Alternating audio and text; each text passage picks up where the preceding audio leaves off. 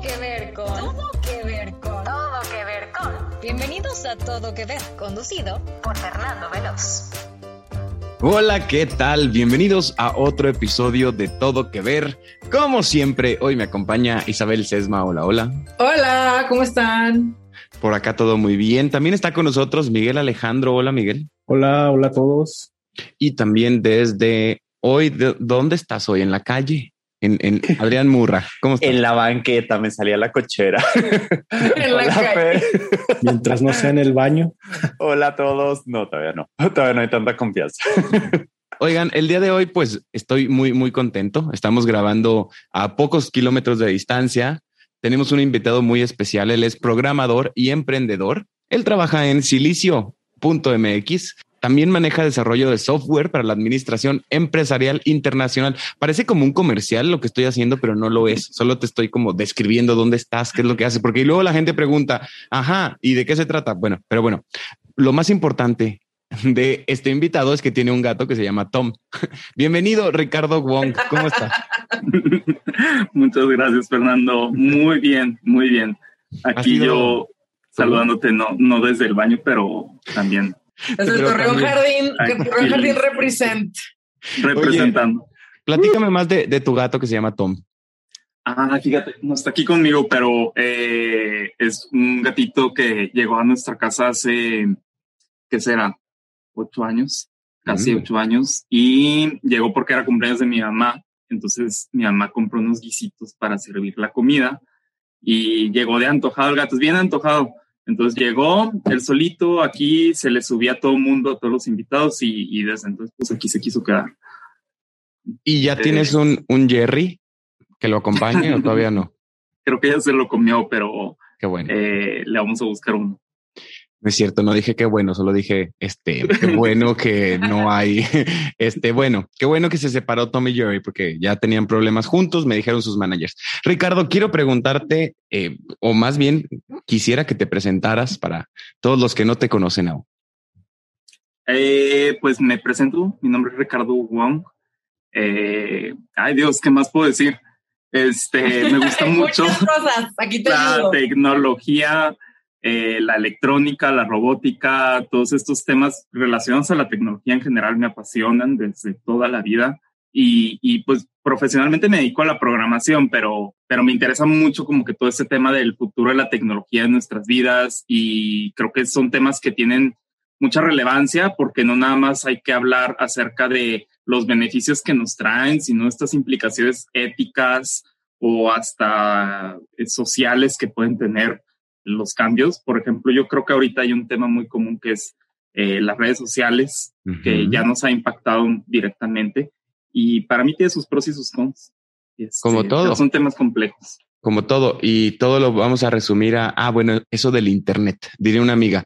Oye, tengo dos preguntas que hacerte que nos encanta hacer en este podcast. Una de ellas siendo, ¿cuál sería tu primer CCP o tu primer crush de la cultura popular? Mi primer crush de la cultura popular. Yo, yo diría que me fascina Robocop. Mm, me fascina Robocop. Es, es un. Digo, ya que, ya que lo vi ahora, ahora más grande, no porque lo- la primera vez que lo vi yo era niño, pero ahora que, que ya que lo veo más grande, me, me fascina que, pues, de alguna manera es como una crítica también política y todo, pero, pero a mí me fascina como que este tema de, este, si en algún momento los humanos vamos a dejar de ser humanos como tal, como, como nos conocemos, y nos vamos a convertir también en robots. interesante. Sería como un híbrido entre humano y robot, o sea, con chips. ¿Es lo que te refieres? Cyborgs. Sí, Ah, sí, fíjate. Androide o cómo se le diría correctamente. Nos vas a corregir mucho en este episodio porque creemos que es lo mismo robot e internet, así que desde ahorita te digo. Pues tal vez sí, y no sabemos. Eh, Eh, no, fíjate que, que de hecho, por ejemplo, hablando de Robocop, ya recientemente veía una noticia de implantes cerebrales que Elon Musk está invirtiéndoles y digo, pues por ahí vamos. Mm, vamos, a, vamos a tocar el tema de Elon Musk mm, más adelante, pero muy interesante. Robocop, Robocop, una película de, del 86. No, no quiero ventilar tu edad, pero yo creo que no nos tocó en el cine. ¿Verdad? Eh, ¿cu- ¿Cuál edad y cuál ventilador? No, tengo 29 años hasta donde No nos tocó. No tengo ningún problema con ventilador. Nos tocó en Canal 5 y ya doblada al español y ya, pero bueno, muy bien, muy bien por tu primer CCP. Y la segunda pregunta que te voy a hacer es, ¿cuál es tu placer culposo en la cultura popular? Algo que te dé vergüenza admitir que ves, escuchas, lees. Híjole, yo diría que es que me, me agarré viendo Pokémon. Le tengo mucho aprecio de cuando, de la cultura popular, pues. Le tengo mucho aprecio de cuando lo veía más cuando era niño. Y, y la verdad está muy entretenido. Digo, pues está, siempre sigue como que la misma fórmula y es lo mismo y es lo mismo y es lo mismo, pero está padre. ¿Y Está dónde empezaste? ¿En, en la 1, en la Liga Canto? ¿O Sí, más en la adelante? un- eh, y es lo único que sé, la verdad, no, no le sé tanto, no soy así fan, pero. pero ¿Cuál es tu Pokémon favorito? Jigglypuff. Eh, Pikachu, porque es el más famoso. Podría ser. A mí no me eres- no- encantaba. no eres tan- Bonita y su Ajá. evolución rápida, que era este caballo que tenía fuego en el pelo, era una cosa espectacular. ¿Qué tal, Isabel, que sí sabe sus Pokémones? Yo soy súper Pokéfan, güey. Wow, Adrián, ¿tienes un Pokémon favorito? No, ninguno. Lo único que he visto de Pokémon fue cuando me hiciste a ver Detective Pokémon en el cine. Eso, Eso. Y no me acuerdo de nada. Y muy buena. Miguel, Eh, yo creo Compártenos. que Gengar. Gengar es muy bueno. obviamente.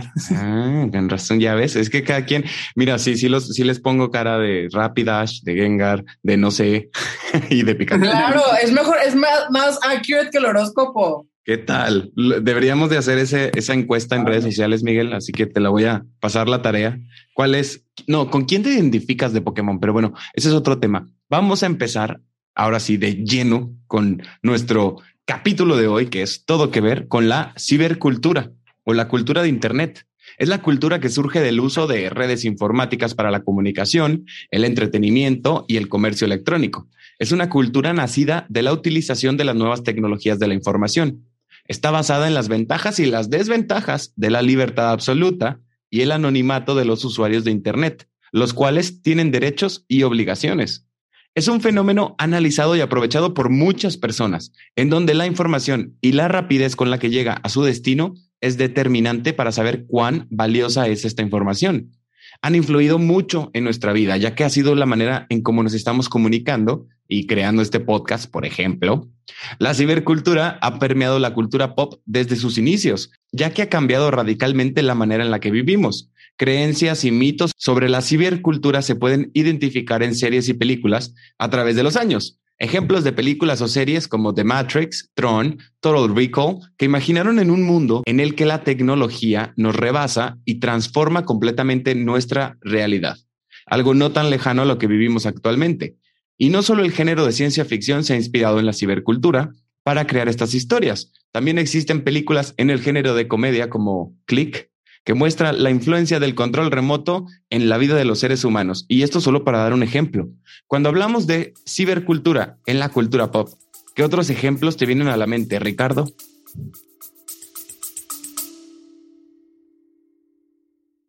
Mentiras, el musical, la obra más exitosa de México, llega a la ciudad de Torreón con la participación especial de María León y Yair.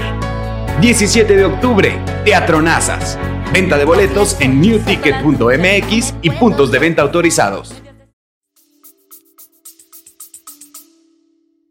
Eh, de cibercultura, eh, la, la película esta de inteligencia artificial, es, me hace que es, es un, un buen ejemplo de cómo plasmamos nuestras inquietudes como sociedad con este avenir de la tecnología, que no es algo que yo creo que es muy evidente ahorita, pero es algo que se viene dando desde los años 20 tal vez, o sea, está como que la tecnología en todos lados, las computadoras, las máquinas, y, y creo que hay otras películas que, bueno, dentro de la cibercultura, van, van dentro de esa línea. Hay una muy famosa, este, Charles Chaplin está, está haciendo como que en una fábrica cosas ahí con las herramientas y ya está tan mecanizado que de repente se despega de la máquina y sigue moviendo su bracito de lado a lado, eh, como si él tuviera, todavía estuviera comunicándose con la máquina. Y, y, la prevalecencia de las máquinas de alguna manera nos hace de eso, ¿no? Como que ya hasta sacan memes en donde salen los, los deditos así doblados como en el celular. Eh, y, y, creo que eh, a mí me sorprende mucho ver a los niños de ahorita que agarran las celulares y las tablets y todo y le pican y le pican y le pican y, digo, ya son como una abuelita, pero... Eh, pero sí, sí, es real. Ya, ya saben dónde va cada dedo. Oye, ¿la película no se llamará Tiempos Modernos?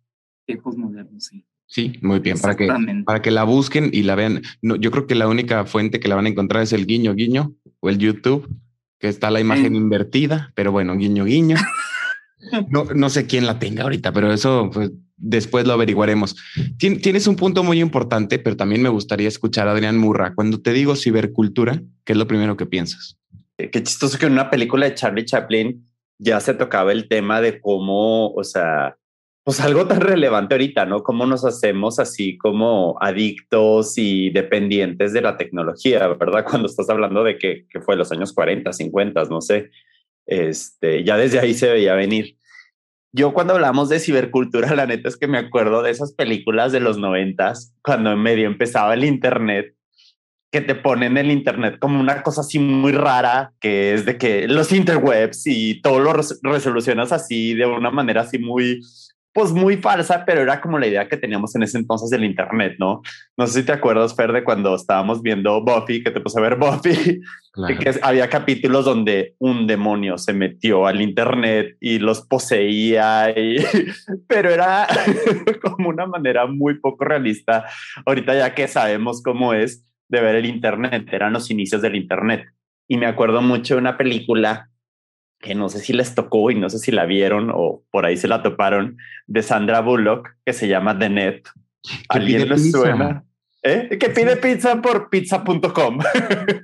Ay, no. No manches. Como fantasma escritor. Ándale, de ese tipo de películas que Oye, ahora que dices lo de la pizza, me acuerdo de, cuando, eh, ahora que está muy de moda lo del Bitcoin, eh, la primera operación que hicieron de donde le dieron valor a un Bitcoin fue porque alguien le quiso comprar la pizza a alguien más. Eh. Y creo que le pagó algo así ridículos, 10 mil Bitcoins, 100 mil Bitcoins por una pizza. Y fue la primera operación que se hizo con eso y ahorita pues ya vale millones. Sí. Es un tema que me interesa el Bitcoin porque no entiendo nada. Entonces, si alguien aquí sabe, que nos explique. Por favor, tema en el que vamos a llegar un poco más adelante, pero yo quiero saber qué está pensando Isabel Cesba en la cibercultura. Ahora ya no puedo dejar de pensar en el fantasma escritor, güey. Qué risa, no me acordaba de eso. creo, que fue mi, mi, no, es mi nuevo cross en la cultura pop porque hubo un antes y un después de fantasma escritor en la tele, güey. Era como de, órale. No, esta tecnología extraña. Eh, yo tengo mucho que decir al respecto. Me encanta que hayamos dicho eh, cibercultura porque justamente es toda la cultura alrededor de lo que ha sido la tecnología. ¿no? Si hablamos de Matrix, que yo soy muy fan de Matrix por mi hermano, que es muy fan de Matrix, y toda la influencia digital en mi casa la trae mi hermano. Culturalmente, aparte de que nos enamoramos todo el mundo de Keanu Reeves y, y, de toda esta maravillosa eh, saga mágica, em, ¿cómo afectó la forma de vestir? ¿No? Tenemos eh, subculturas urbanas como el cyberpunk y el steampunk, que es como este pedo de cowboys futuristas, ¿no? ¿Cómo, cómo nos cambió, cómo nos agregó vinil con piel, con lentes, con... Esa parte me encanta.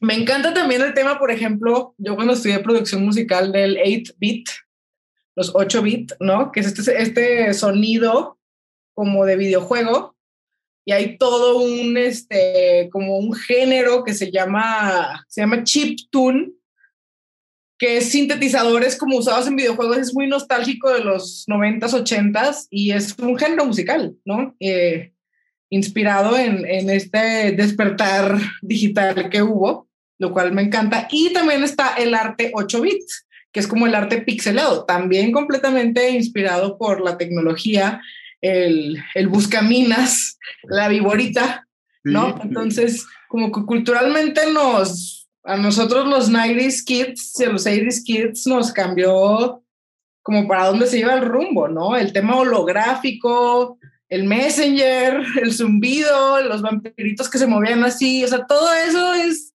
es cibercultura y, y, y me encanta porque pues sigue avanzando, ¿no? Sigue avanzando y sigue inspirando hasta cómo nos vestimos, cómo nos expresamos.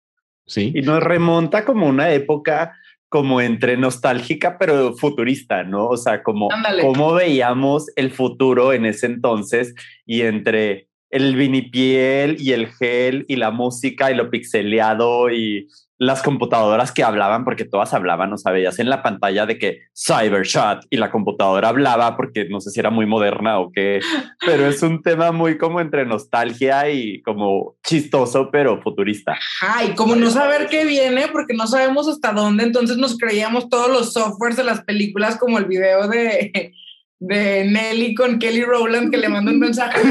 en Excel. Entonces, como, ahí no sabíamos nada, pero ahorita lo vemos. Es que, Wong, no sé si sepas, pero en, en este, eh, en el de Is Getting Hot, no, es el de, ¿cómo se llama esa canción? De Nelly con I Love You. and I- Michelle Williams, sí. No, con Kelly No matter Rowland. what I do. Kelly No Rowland. matter what I do, ah. Le Acuérdate. manda un mensaje de texto, eh, Kelly, digo, ajá, Kelly Rowland a Ah. Deli. Ah, no, Ah. Ah, sí, sí, sí me lo habías, tú Y me lo mandaste, creo. Y es en Excel, le pone como, where, where you at? ¿No? Y era como, wow, ¿qué es esa tecnología? Entonces está padre. En su Nokia. Oye, pero sí, no, no puedo creer que cómo le pasó por la casa a los productores. Oye, déjame abro el Excel para mandar un mensajito. Pues es que yo creo que era la única app que traía ese celular. O sea, no, no fue digital, no lo, no lo, no lo metieron al video Ah, digital. o sea, era como, de, ¿cómo hacemos que se vea que le está mandando un mensaje Mm. sin que le esté mandando un mensaje? Ajá. Pero sí, Aparte no- ella súper ofendida porque no le contestó. Morra, lo escribiste en Excel, güey. Hasta bien, tres celulares enojada. Oye, hay, hay dos cosas que destacar de lo que estás diciendo, Isabel. Una, eh, ahorita que hablas de 8 bits, está muy de moda ahorita entre los centennials y los millennials. Estas como obras de, de arte que te llegan a tu casa y tú le vas poniendo color por color, así con, con unos plastiquitos. Eso es 8 bits. O sea, eso, Claro. tú que nos estás escuchando, eso es- literalmente es un 8 bits. O sea, cuando formas una imagen punto por punto. Vaya, es, es una forma que matricialmente se los estoy explicando. No sé si matricialmente se entienda, pero Sí, ha- hablas de unas que son como que unos, unos así plastiquitos Esa. que luego los este, calientas y se hace una sola Ajá. pieza, ¿no? Y lo Bueno, el original es, es como arte pixeleado, ¿no? Como Una especie de punto de cruz digital. Ah, ¿qué Ok. tal? ajá, así es. Que Isabel nos va a dar clases de punto de cruz y de bordado muy pronto, pero Punto de cruz digital, ¿no? Clase que voy a dar. Pero sí, eso creo yo, como que nos afecta nuestra cultura. Y, por ejemplo, el tema de la ropa a mí me encanta, ¿no? Este tema de los 90s y, por ejemplo, lo metálico, porque nos creemos todos futurísticos mandando mensajes de Excel. Entonces, ¿tú qué opinas, Miguel, del asunto? Fíjate que eso que dices de los trajes como cromados, el- lo primero que me viene a la, a la cabeza con la parte de la cibercultura es un- una canción y un video de, creo que según yo era como neventero de los Beastie Boys, que se llama Intergalactic, que salen en unos robots gigantes peleando y le meten como sonidillos eh, tecnológicos. Y otro, no sé si les tocó verlo, eh, eh, no me acuerdo si era una serie o una película que se llamaba Ciencia Loca que eran dos chavos que eran Que como hacen que una los- mujer, ¿no? Sí, ajá, que, usan una muñeca y una computadora para hacer como una, una mujer ideal, que, porque eran como que los nerdos se burlaban de ellos y que nunca conseguían mujeres y no sé qué tanto, entonces dijeron, no, pues vamos a hacer nuestra propia chica. Y la hacen, pero eh, en lugar de como que, como que ella las, lo- la- a lo que medio recuerdo, ella les empieza como que a ayudar a que se suelten para que puedan conseguir mujeres de verdad. Pero es así como... Muy vigente hasta la fecha. Ándale. Entonces estaba muy- me daba mucha risa también por esta parte de, de eso que dice, ¿no? De que en las películas viejitas como que lo- los códigos secretos para destruir el mundo estaban en estos discos de tres y medio, los disquets, y que no les cabía nada, pero con eso podían destruir el mundo, hackear a todas las computadoras. Y más reciente pienso, eh, ya yéndonos algo más darks, a Black Mirror. Los Mm. capítulos que han sido de tecnología a mí se me han hecho así como que, híjole, no se me hace tan descabellado que pueda pasar como creo que era el capítulo como 8 del que eh, tipo el, el Instagram y que podías calificar a la gente de darle, irles dando estrellas, pero era así como que, eh, pues sí, como que va, si te va disminuyendo, como que ibas bajando tu tu- tu estatus social y te empezaba a ir de la fregada y todos era así como que querían estar en, como que entre los de arriba, ¿no? También otro que se me hizo así como que muy, muy creepy era uno que era como unas bicis que mientras tú le estuvieras dando la bici como que generabas dinero. Y para poder generar mucho dinero, pues era eso o meterte como que otras cosas, que una chica que estaba como que las bicis se acabó como que en tipo porno o algo así. Y si fueron así como que, ah, caray. Y de los últimos que yo me acuerdo, este no, no, no recuerdo muy bien cuándo salió, fue un libro y ya después hicieron la película que se llama Ready Player One, que trata de también esta onda medio distópica de como que el mundo se va al demonio y todos empiezan a vivir a través de una red en Internet. O sea, tú vas a la escuela, tú creas como tu avatar y vas a la escuela, vas a trabajar, vas a haces todo esto, pero en el Internet, ¿no? Y por ahí ya empieza la parte de que el, eh, sale que el creador, el que creó, el que creó todo este mundo, como que dejó unos huevos de Pascua y como que el que resuelva toda esta parte va a heredar este, pues todo esto que creó. Y obviamente llegan las empresas y el gobierno a, a quererse agandallar todo. Pero sí creo que es un tema como que muy interesante porque nos pone a pensar en eso, ¿no? Como que en lo que nos imaginábamos, como eh, hay videos de repente, ¿no? De que cómo se imagina que va a ser el, el dos, los 2000 o el 2020, que ya como que con carros voladores y cosas por el estilo. Y resulta ser algo muy diferente, pero que también es como súper avanzado. No sé qué opinas tú, Fer. No, estoy súper de acuerdo. De hecho, lo, lo que más me, me llama la atención es alguna vez, mientras estudiaba la carrera, en alguna clase nos enseñaron un diagrama que se llama el Uncanny Valley o el Valle Inquietante, que es como un, una hipótesis de la robótica, que es como, ya saben, estos eh, cuadros o de comparativas que entre más parecido la computadora sea al humano o más parecido sea el robot al humano o a la voz humana, más miedo te da. Y esto creo que ha ido cambiando con, con el tiempo. Ahorita en pleno 2021, pues ya Siri te habla como tu amiga de toda la vida y ya no te da miedo pero sí me acuerdo, como dice Adrián, en aquella película que te hablaba la compu y me daba un poco, no de miedo, porque me dan más miedo los ovnis que, que los robots, pero, o las cucarachas, bro. No de miedo, pero sí como de incomodidad. O sea, ver, ver a estos robots humanos, robots que, que ya están como con piel humana y todo, que es sintético, no me pone incómodo. No, no me encantaría tener una robotina en mi casa, la verdad. No sé qué opinan ustedes. Pero ¿qué es lo que te incomoda del tema? O sea, es cómo se ve o el hecho de que realmente no se ve humano o el hecho de que se parece tanto. Ándale, si fuera más robot, no me daría tanto miedo, pero ya estos que ya parecen así de verdad una persona, ya me incomoda. Esa no la quiero, no quiero la aspiradora esa. O sea, sí, me recordó el episodio de, de, de perdón, de, de, Black Mirror del novio que se le muere a la chava y compra un novio robot y es igualito y estudia como la base de datos de sus correos, entonces habla igual y lo, lo acaba de que golpeando así con la escoba de que ya, güey. Que por más que simules a un ser humano, nunca vas a poder hacerlo realista. O sea, yo creo que sí, hablando de robots y así, preferimos que sean como caricaturescos o tal, porque si lo hacen tan similar al ser humano, por más que lo hagan exactamente igual, como las caricaturas que hacen CGI de humanos que dices, no, hay algo que no, o sea, por más que le salga perfecto punto por punto, hay algo que es inimitable del ser humano y es lo que nos hace como creepy, ¿no? Como ese vacío que, que por más que todo sea perfecto, no, no queda. Aparte, súmale que crecimos con los Furbis, que los odio toda mi alma. Yo amo, me quiero. Es que no, no estoy seguro de, de, si esta fue como una, una, un mito de que mi Furby habló en la noche y abría los ojos y yo lo mandé a dormir. O sea, no, no, no me da, no me gusta. Es como me estás espiando, Furby. Eres el primer Alexa del mundo. Exacto. Las Alexas.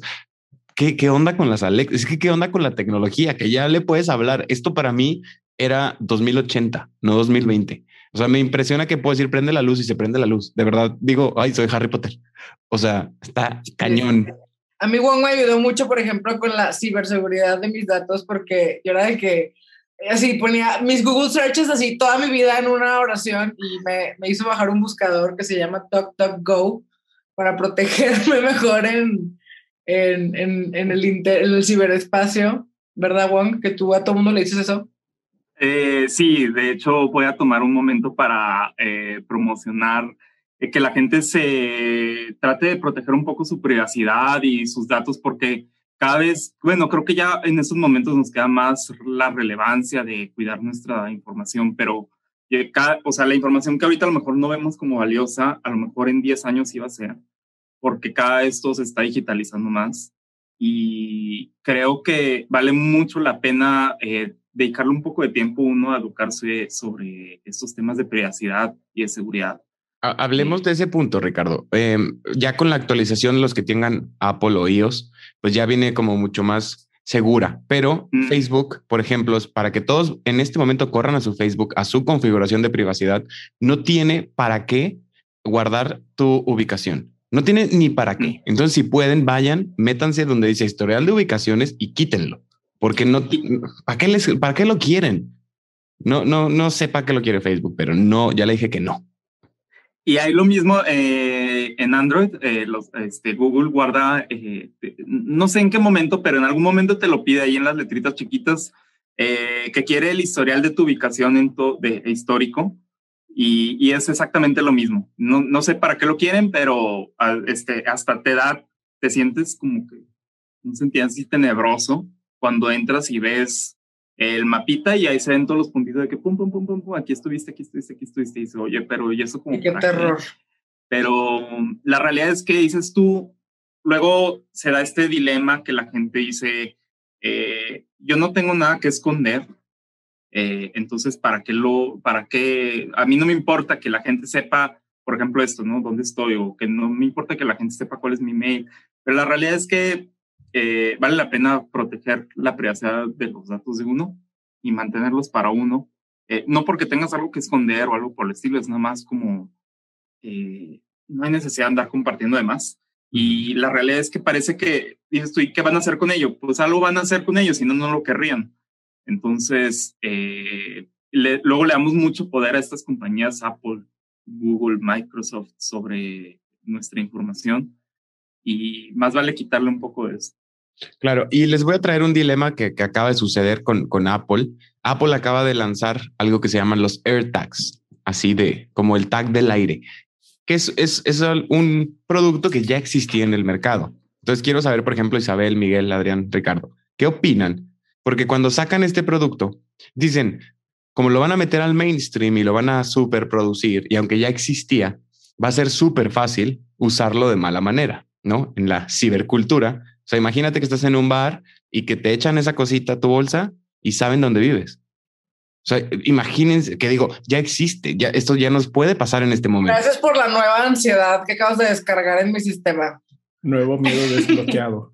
Oye, yo tampoco lo había pensado. ¿eh? Sí, sí, hay unos que se llaman Tile y este, que hacen lo mismo, pero sí cierto, oye, pues hasta te lo pueden poner allí este, encima del carro, ¿no? Ya saben, este, Exacto. Y, sabrían que dicen ahora lo están usando hasta en las maletas, que eso está padre. Eso es una bondad de si tu maleta se pierde, si el aeropuerto la, la deja, sabes exactamente dónde está, sabes que viene en camino porque viene súper rápido, más que Tile y más que varias. Amazon está por sacar la competencia, que de hecho se va a sumar a Tile, pero este tipo de, de rastreadores, pues también yo creo que deberían de soltar algún eh, otro dispositivo que, que si está cerca de ti suene, ¿no? O algún tipo de seguridad cibernética física. no sé. Qué buen punto acabas de levantar. Eh. Este, por favor, mándale una carta a Apple. Este, este, no, no, de verdad, este, sí creo que estas cosas tienen sus implicaciones ocultas. que a cambio de una comodidad que ni siquiera es tan importante, eh, luego que sacrificas, pero por otro lado, también sabes este otro tema en donde dices tú, no vamos a detener el desarrollo de la tecnología por este, las, los males que puedan causar. No, y tiene su lado positivo, ¿no? Yo si tuviera hijos, me encantaría ponerle un tag a cada uno y así no se me pierden. De hecho, a mi perro me encantaría ponerle uno ya, ¿no? O sea, se puede usar para bien y para mal como todo. Como De hecho, mi gato Tom, el que les platiqué, tiene un, collar que, que, me dicen dónde está. Eh, entonces, eh, no lo he tenido que usar, pero tuve un susto hace unos meses que se perdió y batallamos mucho para encontrarlo y desde entonces dices, no, pues o sea, es que sí, sí me gustaría saber dónde está si algún día se llega a perder.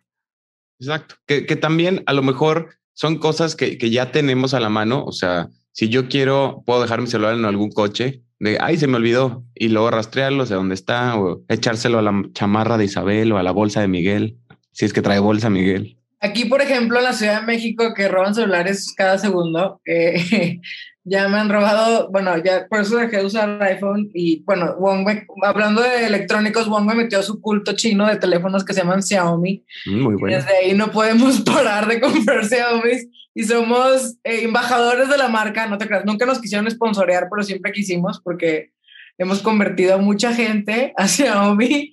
Pero lo que iba con esto es que cuando me robaron mi iPhone, uno de los varios, me metí a ver el Find My Phone, ¿no? Y veía a la persona ratera entrando a la plaza de la tecnología a vender mi celular y era como... Claro. Oye, nada más una bondad de los Xiaomi antes de que se nos vaya, la cámara, ¿qué onda con las fotos que toma ese celular? Ah, bárbaro. Para que, el, para que el que quiera tomar buena foto, cómprese Xiaomi. No, ya vieron el nuevo, se lo comandé hoy a Juan, es el 11 tiene una pantalla atrás. Ah. Impresionante. Pero la camarota está impresionante, ¿eh? o sea, lentes enorme. Eh, sí, a mí me gusta mucho cómo tomo fotos mi Xiaomi. No, no es uno muy especial, pero me gusta mucho cómo salen las fotos. Es impresionante. Y es impresionante pensar, o sea, yo me acuerdo que, que era muy feliz en, en, los 90, 2000, no me acuerdo ni en qué año, con mi, con mi celular que se abría, con los flip, flip phones. Flip phone Motorola, wow que por cierto está de regreso y, y, bueno, yo creo que vienen cosas impresionantes. Digo, debido a la pandemia hemos tenido como, y vamos a tener un retroceso en, en este tipo de, tecnología, pero bueno, no estamos aquí anunciando marcas, estamos hablando de cómo influyen en la cultura pop. Entonces, por, porque me acuerdo perfecto de Clueless, donde abrían el celular, o sea, es que era hasta un como, ¿qué les diré? No, no, no un gesto, pero sí era como un estatus abrir tu celular y voltearte. Claro, como fumar un cigarro, ¿no? O sea, qué cosa que yo creo que en los setentas pues ni siquiera existía. O sea, o hablemos sin, tan, tan solo de, del internet por teléfono, que tu mamá te gritaba, quiero usarlo. Bueno, a mí sí me gritaba. Y el sonidito mágico de que ya no experimentarán los nuevos jóvenes nunca. Y, y qué impresión, no solamente el internet, porque hasta el hecho de que traigamos internet en el celular, en cualquier lugar, en la calle y que ya tú con la mano en la cintura sin, sin que me cobren eh, roaming y que esté larga distancia. O sea, yo puedo marcarle por video a una persona que está en Europa y, y, saludar así como si nada. Y yo eso la verdad lo veía como algo de la tecnología que iba a llegar para nosotros en 50 años, 100 años, no, no tan pronto. Sí, y más pensando como que antes el internet venía en discos, ¿no? Estos de AOL, de que si querías internet era con uno de esos disquitos. Yo nunca entiendo a los papás cuando hablan de los programas de computadoras de su época, les ha tocado que era de que era una computadora en un cuarto y cada programa era de que caminabas así. O sea, yo nunca, no lo puedo ni imaginar de cómo lo describen porque, porque es como, ¿cómo, güey? Un disquete no me cabe ni un GIF. O sea, ¿de qué hablas? Yo me acuerdo que teníamos. no, y sí me acuerdo ahorita que lo dices mucho de, por ejemplo, mi papá que me decía de que no, la primer, le tocó cuando llegó la primer computadora al TEC y era un cuarto. O sea, toda la computadora era un cuarto. Y ahorita cómo cargamos en nuestro celular tanta información y tantas cosas que no imaginas vivir sin él. O sea, ya si pierdes tu celular, pierdes tus revistas, tus discos, tu, o sea, todo lo, lo que cargabas antes, tu agenda, tu directorio, o sea, ya todo es tu celular, o sea, ya... Tu banca electrónica. Tu banco. celular ese que... Sí, mis prioridades, ¿verdad? Ya primero la música, libro, las revistas, pero claro, toda tu información personal, todo tus claves, o sea, ya, ya no, no existimos sin eso.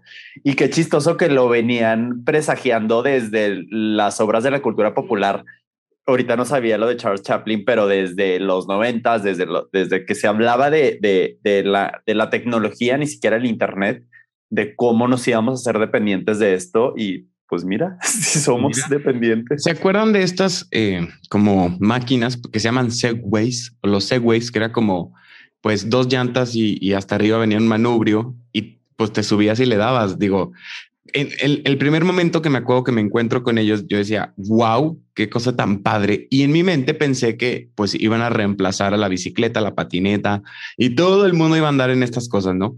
Después, cuando Disney hace Wally y veo a todo mundo así y dije, ah, ah, pero creo que no, o sea, no sé si fue culpa de Wally o no, porque la neta no creo, pero se dejaron de, de poner de moda, o sea, y ya nadie lo usa que creo que estaba padre pues subirte y darle, o sea, pues como una moto, ¿no? Yo que Pero no haces nada, ¿no? creo que más que nada como el precio, ¿no? O sea, como que era, ay, pues voy a gastar tanto cuando lo puedo caminar. Claro, o sea, no, hay mucha ventaja. Sí, Tenían un precio ridículo. Sí, está muy caro. 10 mil dólares, creo. Pero tú lo puedes hacer, ¿no? Yo siempre decía, pues una quizy de spinning y le pones un monitor y ya, ¿no? Pues, algo que se ha arrancado, bueno, siento yo, es este tema como de los scooters electrónicos que traen este, pues es básicamente lo mismo, ¿no? O sea, tecnológicamente es dos llantitas y una pila.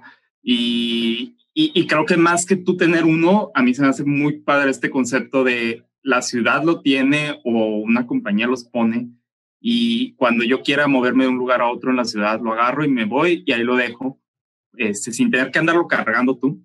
Eso me hace muy padre para el transporte público del futuro, en donde a lo mejor ya no hay tanto carro, pero dices, tú, si quiero la comodidad de no bicicletearle, ¿no? De un lugar a otro, no quiero este, llegar todo cansado donde tengo que ir y también quiero llegar rápido, no quiero caminar 30 minutos. Otra cosa que... Quiero uno como los de Wally que flotan al mall así. Ah, claro, y pero iba costadillo, ¿no? Sí. No, qué miedo. Otra cosa que también me da miedo es como un, un nuevo músculo y problema en salud del cuello por estar agachados. Y de verdad esto siempre, me, o sea, como que, bueno, no siempre, pero a veces sí lo pienso de que no manches. O sea, llevo dos horas viendo para abajo, no sé qué le va a pasar a el tope de mi columna vertebral, porque creo que ya se está generando una cosa nueva que va a pasar a otra generación, dicen.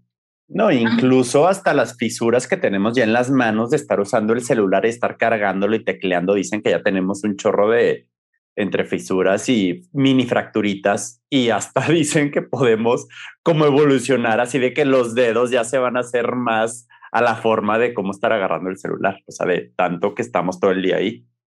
Yo vi una imagen que me traumó, que es la proyección como a la nueva especie de Homo sapiens, que es una cosa así jorobada con una manota así horrible y me traumé.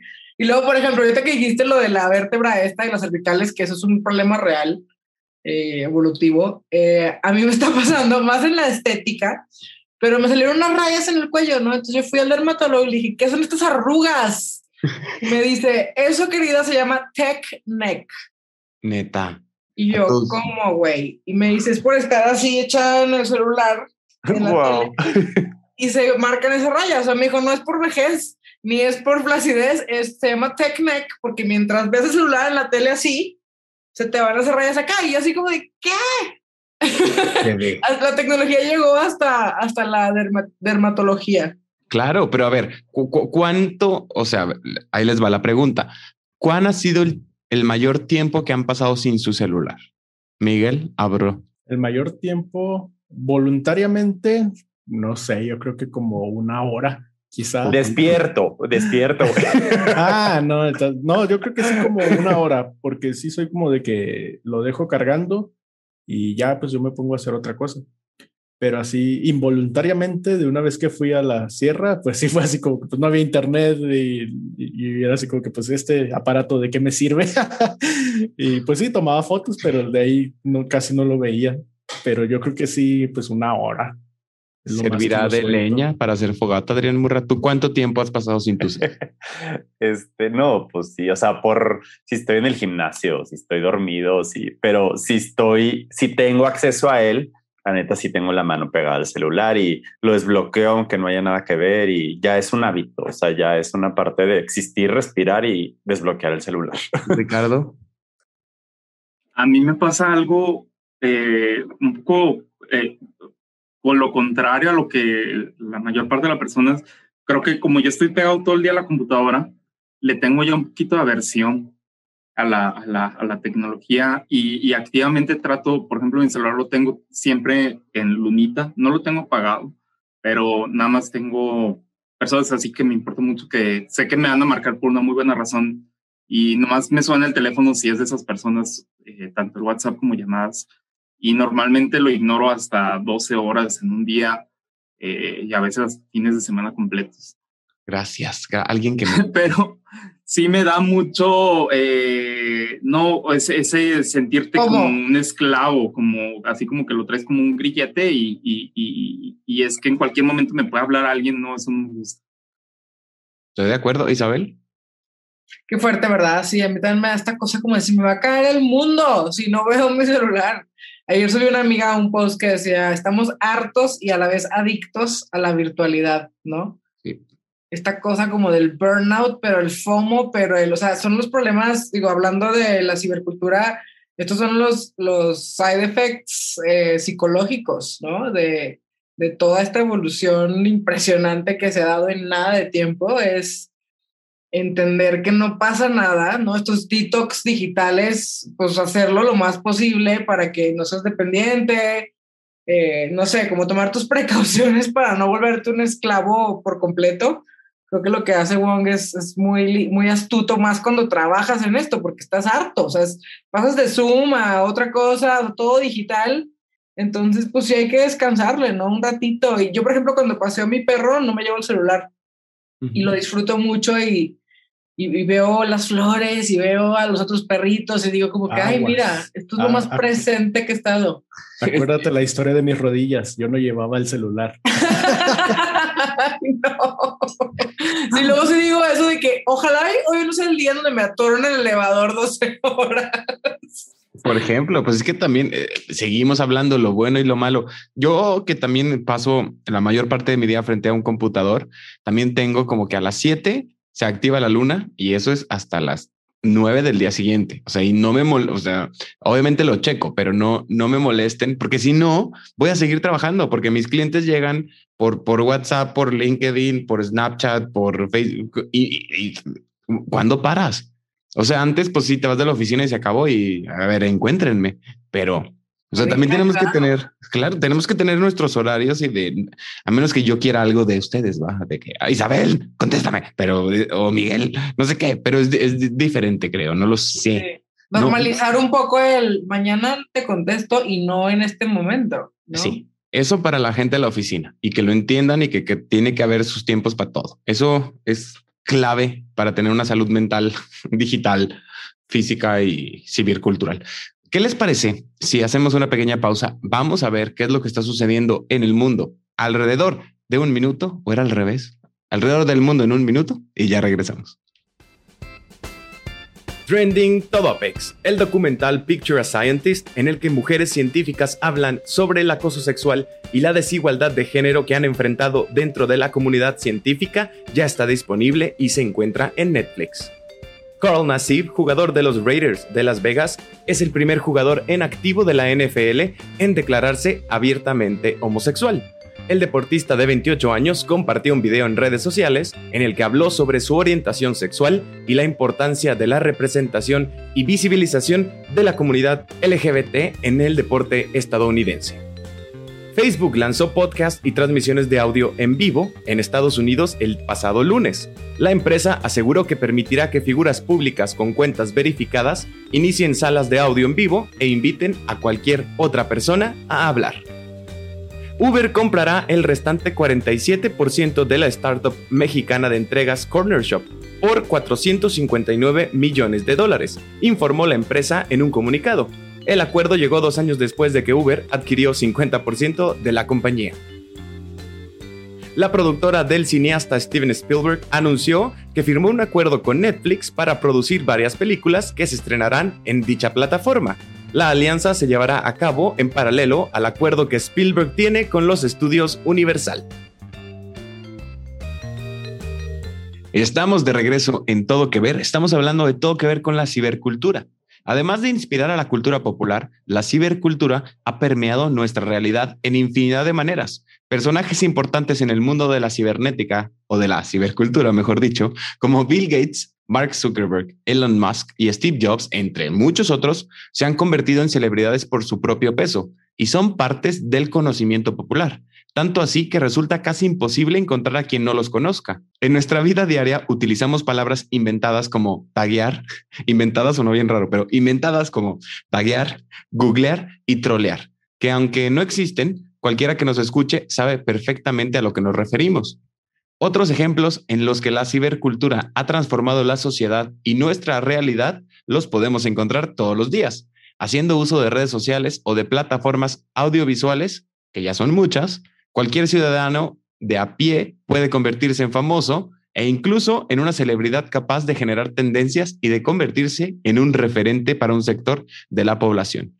También ha dado lugar a la existencia de lo que se conoce como ciberactivismo, que supone que cada vez más ciudadanos expresen su opinión acerca de todo tipo de asuntos importantes para el país o para el mundo, y que ellos inicien acciones para al menos poner en tela de juicio cuestiones instituidas. ¿Qué otros ejemplos se te ocurren de cómo nos ha cambiado la cibercultura, Adrián? Híjole, pues no, ejemplos hay muchísimos. Ahorita dijiste unos muy buenos. El tema también todo de, las redes sociales y el activismo, creo que es algo que es, puede ser muy positivo, pero también, este, pues como todo, ¿verdad? Como todo lo que hemos hablado hasta ahorita, tienes un arma de dos filos. Por un lado, pues la gente se puede involucrar más activamente, tiene acceso directo a figuras políticas y a poder reclamar y hacer que su voz escuche para cosas que antes, pues imposible, ¿verdad? O sea, cómo llegabas a ese tipo de figuras y ahorita por medio de las redes sociales es muy fácil. Pero el otro lado de la moneda es que también, gracias al anonimato que nos dan las redes sociales, pues también podemos atacar, podemos decir, juzgar y hacer sentir mal a la gente sin conocer, sin tener que dar la cara incluso, ¿no? Entonces, pues sí creo que es una línea ahí muy delgada que tenemos que aprender a, trabajar y, a caminar, la verdad, para que no se nos vaya de las manos. No sé, Isabel, ¿tú qué opinas?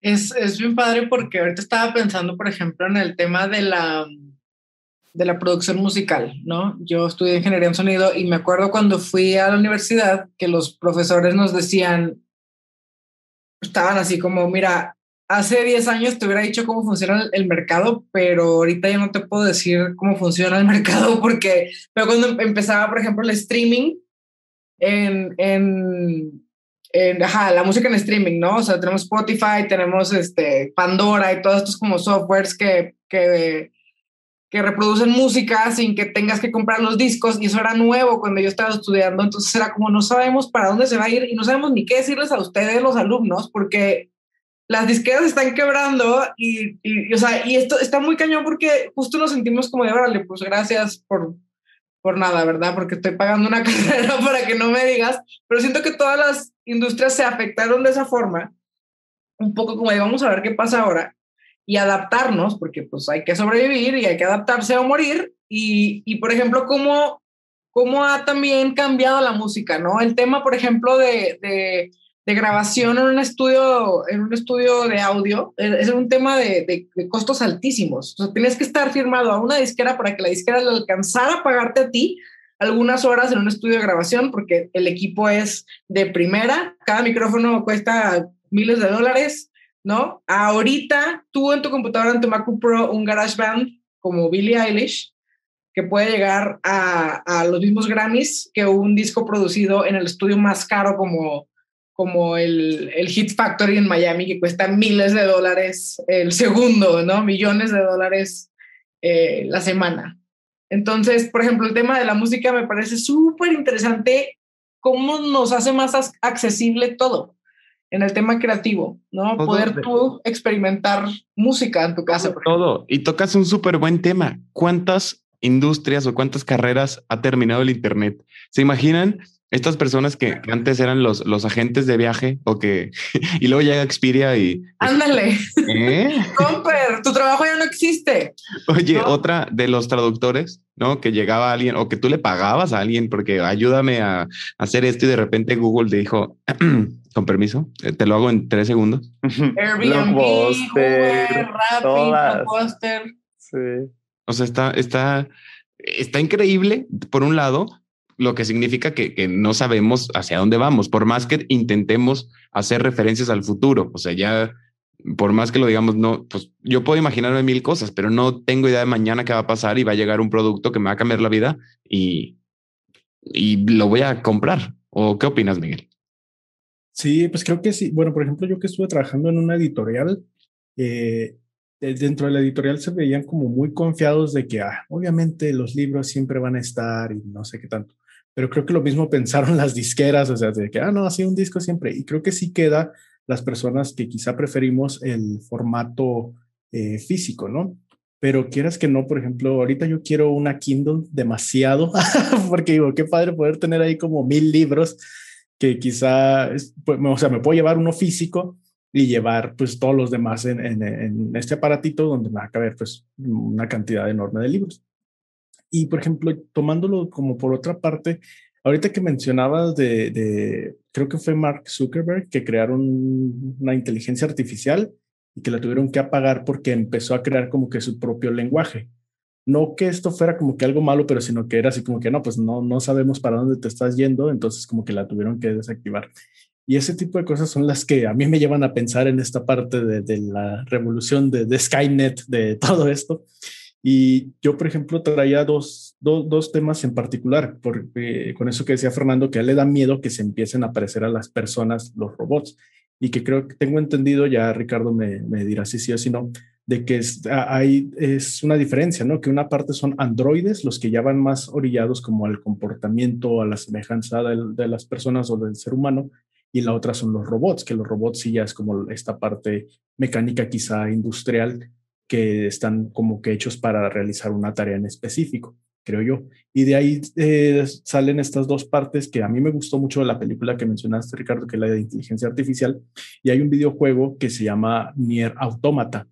Estos dos tocan esa parte que es de los androides, de que qué tanto se puede, o sea, qué tanto se puede como eh, similar, reflejar, eh, reproducir las emociones humanas, ¿no? Y hasta qué punto son reales esas emociones. O sea, si un robot está expresando las emociones y vamos a decir, no, pero pues no, no, no las está sintiéndolo, y, pero ¿cómo sabemos que las emociones que nosotros sentimos nos pasan por ese mismo proceso? O sea, ¿qué las hace únicas de los seres humanos, no?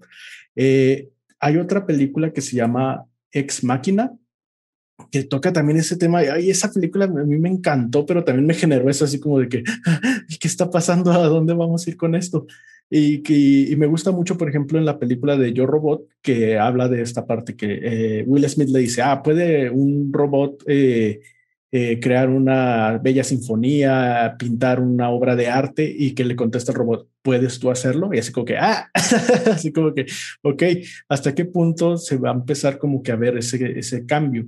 Y de la película de esta que les menciono de inteligencia artificial, a mí sí me partió el corazón porque creo que demuestran esa parte de, sí, ok, puede que sean androides, pueden que sean robots y lo de las emociones, etcétera, etcétera, pero creo que se refleja más la parte humana, ¿no? Hace poco que salió el video de, Ralph, se llamaba El Conejo. Recuerdo que hubo un, sujeto que empezó a como que analizar el libro y el libro, el video, y él decía así como que, ah, pues es que sí, ¿por qué lo humanizan? Si, si, si ni, ni entre humanos nos respetamos, ni entre humanos no, nos andamos matando. Digo, entre humanos nos andamos matando, ¿de qué le sirve humanizar a un conejo? Y yo creo que ese es el punto, o sea, no es tanto de que, ah, los robots pueden tener emociones, los androides pueden demostrar emociones, sino ver qué tanto nosotros podemos ser tan inhumanos ante eh, este tipo de cosas. No sé qué opinas tú, Ricardo. Wow, me llegó mucho eso del, del oye, ¿puedes tú hacerlo? Se me hizo muy pegadora la pregunta. Eh, y, y ¿qué, ¿qué, es lo que nos hace humanos? Yo creo que es algo que también es una pregunta filosófica que viene desde hace miles de años, porque ¿qué es lo que nos hace humanos o diferentes a los animales, por ejemplo, en este, en este caso a los robots, a la inteligencia artificial? Y, y, y es un tema que, que creo que no tenemos respuesta y, por eso nos inquieta tanto, o sea, como que nos evoca estos sentimientos de angustia que no sabemos realmente eh, qué, por qué, qué es lo que nos hace humanos, qué es lo que nos da alma o emociones o, amor o esas cosas más complicadas que luego no tienen definición. Y, amor o esas cosas. ¿Escucharon? ¿Amor o esas cosas? Esas cosas. Suena algo que haría un robot. de hecho, eh, hay, hay una prueba que, que, que se llama la prueba del Turing. Que Sale en Ex Máquina, ¿no? En Ex Máquina, o no sé cómo se pronuncia. Sale en esa película, ¿no? sí, que se que es- haces a, una, a, a un robot y la idea es ver si puedes este, Emular. que es, que es humano este, o robot. Y si puedes engañar a un humano y hacerlo creer que tu robot es, es un humano. Y este, la, la realidad es que está bien complicado el tema porque, eh, por un lado, del lado físico, químico, biológico, eh, lo que nos hace humanos, pues al final de cuentas son cosas, son átomos, son neuronas que se conectan de una forma o con otra. Y Errores también, ¿no? Errores es lo que no somos una fucking máquina perfecta, pues. Pues tampoco los robots, ¿eh? Entonces, Error en el este, sistema. Error en el No, sistema. pero el, tema que se me hace muy interesante es como si este, si nuestro futuro está predeterminado o no, que es un tema que también tocan en Matrix. Eh, este, si nuestro futuro está predeterminado, porque si somos un- una combinación de químicos, así como cuando le echas un cierto químico y sale espumita al volcán, eh, si somos químicos y la mezcla de ciertos químicos en cierta posición y demás genera ciertos resultados, entonces nuestra vida, nuestro futuro está predeterminado y por lo tanto eh, se podría decir que un robot o una máquina podría simular lo que es ser humano porque al final de cuentas se reduce a eso. Pero pues es un tema que yo creo que no tiene respuesta, nomás sí se me hace muy interesante. Yo creo que la diferencia, o sea, para mí, ¿verdad? O sea, radica en que el humano es impredecible, es en que es como la espontaneidad de que podemos ir por una línea, pero en algún momento puedes cambiar de opinión o de sentimientos o de, o sea, la impredictibilidad del ser humano es lo que creo que una máquina jamás va a poder emular. Creo yo. Aunque en un nivel más grande, luego si pones a muchos humanos a hacer cosas, este, de esas cosas de los mensajes subliminales que a veces tú no crees que te estén controlando, pero de alguna manera el colorcito del Facebook y este, el ruidito te controla a un nivel fisiológico que ni te imaginas. Y me da mucho miedo todo eso. Sí, que dices que ninguna idea es original, ningún nada es original, todo es algo, o sea, la influencia de algo. Antes de las conclusiones, pero es que ahorita me acordé, ahorita que estamos en esto, si pueden leerse el libro de Yuval Noah Harari, bueno, el de Sapiens a huevo, y el de 21 lecciones para el siglo XXI, creo que es todo esto que estamos hablando ahorita. Digo, ya sé que me adelanté, perdón. Voy a recomendar otras cosas al rato, pero, pero ahorita me acordé porque estamos, ahorita que dijiste eso, Adrián, como habla de cómo protegernos para lo que viene, ¿no? Y me acuerdo, me quedo con una de las cosas que decía, conócete en el- todo el sentido de la palabra, porque luego ya no vas a poder distinguir qué es lo que querías tú y qué te hicieron creer que querías tú, ¿no? Entonces va a ser como tu mejor arma para el futuro. Saber si realmente querías ver esa película o comprar ese producto en Amazon o te bombardearon tanto que crees que te lo tienes que comprar. Entonces creo que es una lectura así oficial y obligada para lo que nos viene encima. Me lo han recomendado tanto ese libro, pero ya, ya, ya lo Una leer. maravilla. Sí. Se te va así, ¿eh? Porque aparte el tipo es brillante y, y habla de la inteligencia artificial, por ejemplo, en este mismo debate, que aparte él es un historiador increíble, súper actualizado, que dice como lo, lo positivo y lo negativo de la inteligencia artificial, ¿no? Lo positivo es que los trabajos como limpiar baños, pues ya no van a existir para humanos, porque eso lo puede hacer un robot, ¿no? Los trabajos así como Claro. de first entry, de trabajo que son trabajos horribles, sin dignidad para muchos trabajadores, los puede hacer un robot y esas personas tienen oportunidad, por ejemplo, de aprender a, a manejar drones y pueden ganar 80 veces más de lo que estaban ganando. Eso es algo positivo, ¿no? Pero también tiene su área negativa, entonces es como todo este debate de la inteligencia artificial, él lo maneja a la perfección. que es un tema dificilísimo de entender. Pero otro de los temas que, les quiero traer sobre la mesa es eh, el footprint o la huella que estamos dejando en el Internet. En anteriores décadas, pues usábamos diarios, usábamos la libreta para anotar nuestros pensamientos y nuestras emociones. Y con la con el surgen de las redes sociales, pues empezamos como, ¿se acuerdan ustedes? No sé, 2007, si es que les tocó Facebook, que poníamos exactamente lo que estábamos pensando, porque ahí decía de en qué estás pensando. Y para mí, de verdad que me da una vergüenza y una pena y es un placer culposo irme al 2007 y ver qué estaba pensando yo el 15 de junio o el, el que quieras, el día que quieras. De verdad, escribo diferente porque pienso diferente. Entonces, por lo tanto, ergo, escribo diferente y siento cosas diferentes y por lo tanto como que digo, ¿por qué lo hice? No lo sé. ¿Por qué puse esto? No lo sé. ¿Por qué estoy cuoteando canciones como si estuviera con el corazón roto si ni siquiera pareja tenía? Por...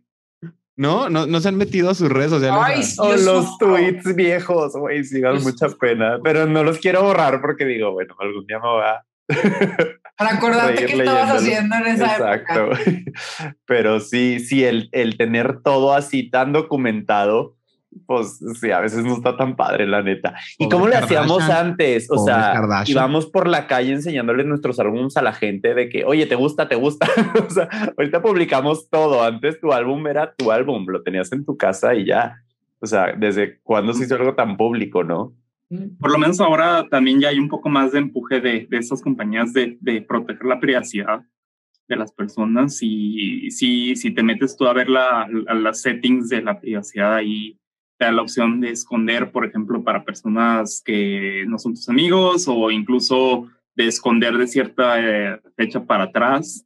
Eh, y creo que vale la pena meterse esas cosas y, y cuidar un poco lo que dejamos algo lo que le siento que le falta a Facebook, por ejemplo, que ya, ya casi no lo estamos usando de, de la misma manera, pero algo que le falta es como poder catalogar a tus amigos o a, las personas que están conectadas contigo en diferentes tipos. O sea, si son amigos del, de la oficina, pues póngame algo que, que, que, que, yo quisiera solo mostrarle a ellos. Y son amigos familiares, pues a mis tías y a mi mamá, que solo le muestra a ellos. Y son mis amigos, otros amigos puedes hacer grupos, ¿no? Y elegir qué le muestras a quien, pero no manches, qué flojera, la neta. Como los close friends en Instagram, ¿no? Ándale. Pero sí puedes hacer grupos y hasta ponerles nombres y elegir a la hora que dices compartir con y quitas a ese grupo o pones nada más ese grupo.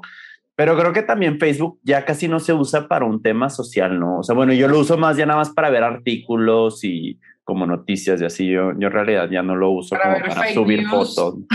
para ver fake news. Y, piolines. Y piolines y bendiciones. Justamente cuando hablamos de, de, cibercultura, nos podemos acordar de, por ejemplo, los gadgets o tecnología que usaba James Bond, ¿no? Y que decíamos, wow, qué increíble hablarle a tu celular, digo, a tu celular, a tu reloj, o wow, este, la mini pistola escondida en el tacón. Estos son como trends de la cultura popular que ahorita son una realidad. ¿Podríamos hablar de cosas que actualmente estamos usando y que ustedes vieron por primera vez hace muchos años? ¿Aquí entran los tamagotchis o no?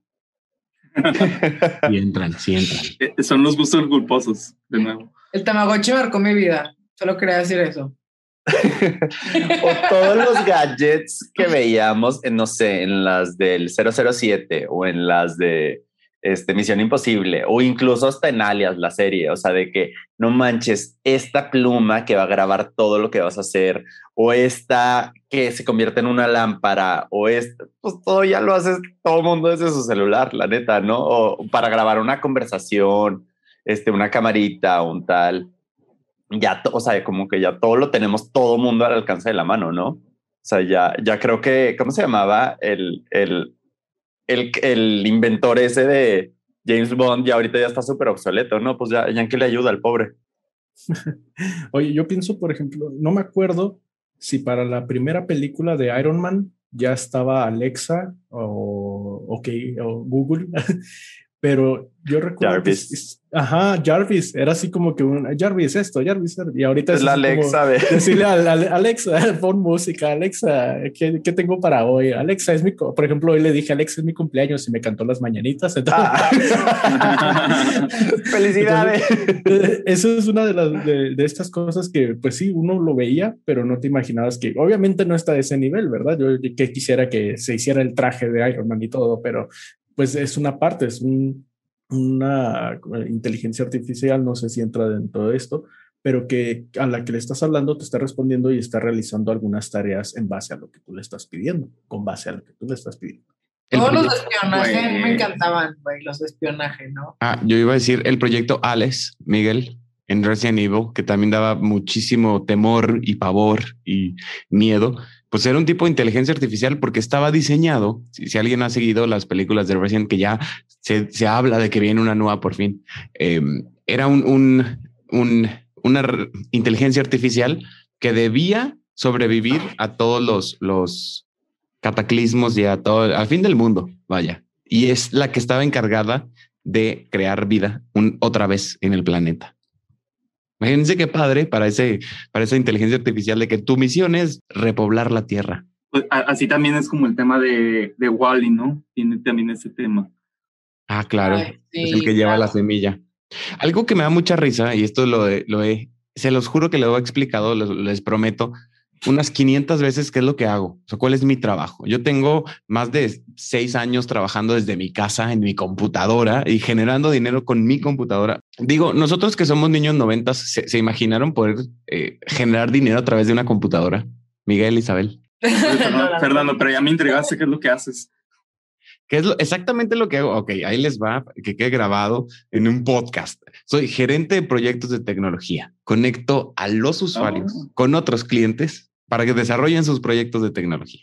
Creo que lo dije bien. Ya ven, ya se les Lo olvidó. otra dijiste súper bien. ¿no? Pero es que me da mucha risa porque me acuerdo de una amiga que veníamos en carretera y ya Fer se aventó. Esa explicación fue muy concisa y muy como al grano. No se le explicó, como decía ahorita, con peras y manzanas.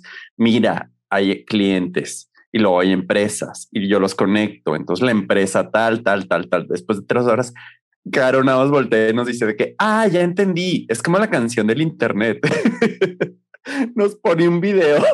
¿Cuál? La del internet, del internet, del internet. Es una institución ahora. Gracias a, a Carolina. Ahora bailamos. el- Lo Yo mejor que me la ha conozco pasado en la por vida. Víctor de Venezuela. ¿Por qué acá suena? La por el internet. De la manera más simplista te dice, si quieres una novia, búscala en internet. Si quieres hacer amigos, hazlos en internet, tal, tal, tal, internet. Pero, o sea, como en su cabeza toda la explicación tan compleja de lo que hace fue así como la canción. Como la canción del internet. Oye, sí, mejor ponla cada vez que te preguntan a qué te dedicas. de Permíteme. Play. El YouTube, internet, el internet. internet. Te las vamos a poner porque está muy buena la canción. Está muy en, bueno. en los notes. Joya. No, es que sí lo es. Pero también, o sea, quiero, quiero seguir retomando estas, estos iconos de la cultura pop del Internet, porque justo es lo que estamos hablando, ¿no? O sea, cómo nos fue formando el uso de, de tecnologías que no pensamos que se iban a quedar. Messenger yo pensé que se iba a quedar para siempre, ¿eh? que, que era pionero en Messenger y ya mis hijos yo les iba a enseñar a usar Messenger. Y fíjense, ya no está. Pues Messenger es WhatsApp, ¿no? sí. WhatsApp es la evolución del Messenger. Yo creo que es el Sí. mismo principio. Y hay emojis. Nomás que no tienes que pelearte a ver si te dejan usar el internet para conectarte al Messenger. Y hay Pues, zumbidos.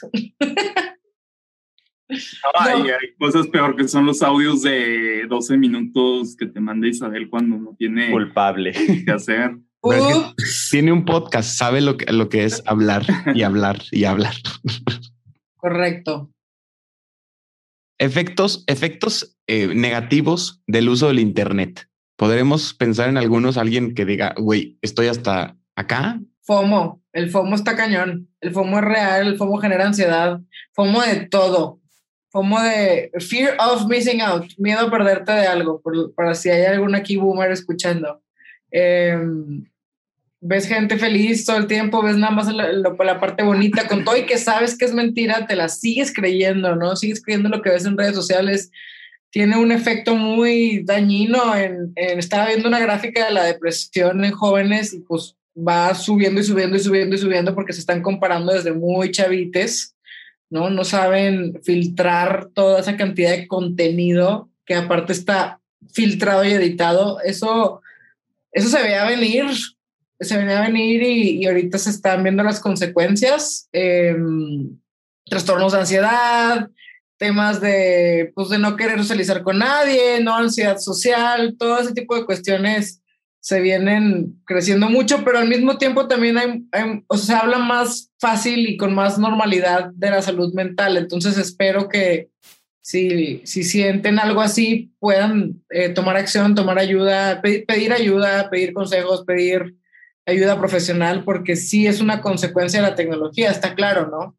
Claro, se está balanceando quizá de alguna manera como, como lo tenemos más presente, pues a lo mejor, ¿no? Como, como el que antes no se hablaba de que lo, en la oficina pasabas ocho horas sentado y ahora sí, o sea, pero pues claro, estamos tratando de, activar esa conversación que es súper necesaria en tantos puntos y en todo que ver lo queremos hacer más seguido, pero estamos intentando como, como ponerles en la cabeza de, hey, necesitamos hablar de esto. Pero a ver, Adrián, ¿algún aspecto negativo de la tecnología? Ahorita que hablaba Isabel de, de lo del FOMO y de la ansiedad que generan las redes sociales, me acordé retomando la cultura popular de la película de Eighth Grade. No sé si te acuerdas, Fer, o no sé si alguien la ha visto que es de una niña de, pues de octavo grado, debe tener unos 13 años, que ella este, tiene como su blog y como ella trata de dar consejos y de pretender ser una persona que no es y tener una confianza que no tiene y me hizo mucho, mucho shock ver esa película porque sí es como, como estas nuevas generaciones están creciendo con todo este exposure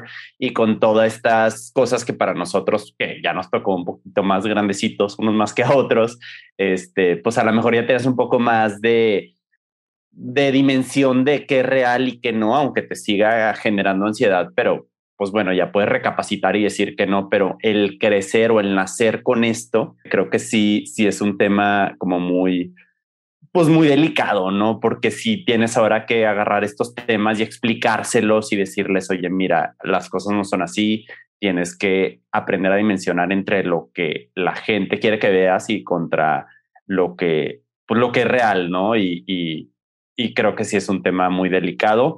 Aspectos negativos, hay muchísimos, o sea, como en todo, todo tipo de evoluciones, ¿no? O sea, hay cosas buenas, hay cosas malas. Ahorita decíamos la dependencia del celular, sí, no salgas con él, sin él, digo, con él a veces, trata de no, pero pues como le pasó a Miguel, o sea, el día que sales es cuando lo necesitas, porque si no, no encuentras a nadie y si te tienes un accidente o algo, pues lo tienes que hacer. No sé, Miguel, otros ejemplos que se te ocurran, o sea, creo que son muchos, ¿no? Sí, pues ah, hablaban de esta parte como para quizá más los más jóvenes, ¿no? De que se empiezan a exponer, pero creo que también hay una parte que es con, bueno, me ha pasado con eh, algunos conocidos ya mayores, de principalmente en Facebook, de la parte de la información, ¿no? De la, de, que ponen, salen estas publicaciones de eh, tu, tu, fecha de nacimiento y tu, tu, día y es tu nombre de rapero o algo así. Y ahí va la gente, ay, me llamaría así. Y así como que estás poniendo tu fecha de nacimiento, dato que te piden en el banco, dato que te piden en, en muchos lugares. Y también de repente veo uno así como que a mí no me da vergüenza decir que mi apellido y luego así toda la gente poniendo estos apellidos. Ya estás dando tu nombre completo y hasta el último que vi de esta persona que lo, lo hacía así como que eh, pon la colonia en la que vives y eh, para que se den cuenta que no te da pena. Y yo, ya estás dando tu ubicación. Así como que, ¿qué onda? ¿Qué está pasando? Pon los últimos tres dígitos de tu tarjeta. tu fecha de la van llevando ya la pobre.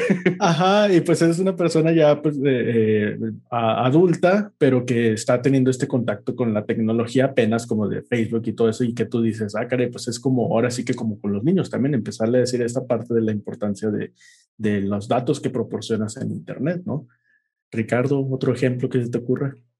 Híjole, eh, hablando de esto de los niños, por ejemplo, está este tema donde les dan tablets a los bebés y luego después no pueden ver bien, o sea, no se les desarrolla bien la vista, eh, porque la vista tiene que, se va desarrollando y entonces tu percepción de la profundidad va de la mano con eso.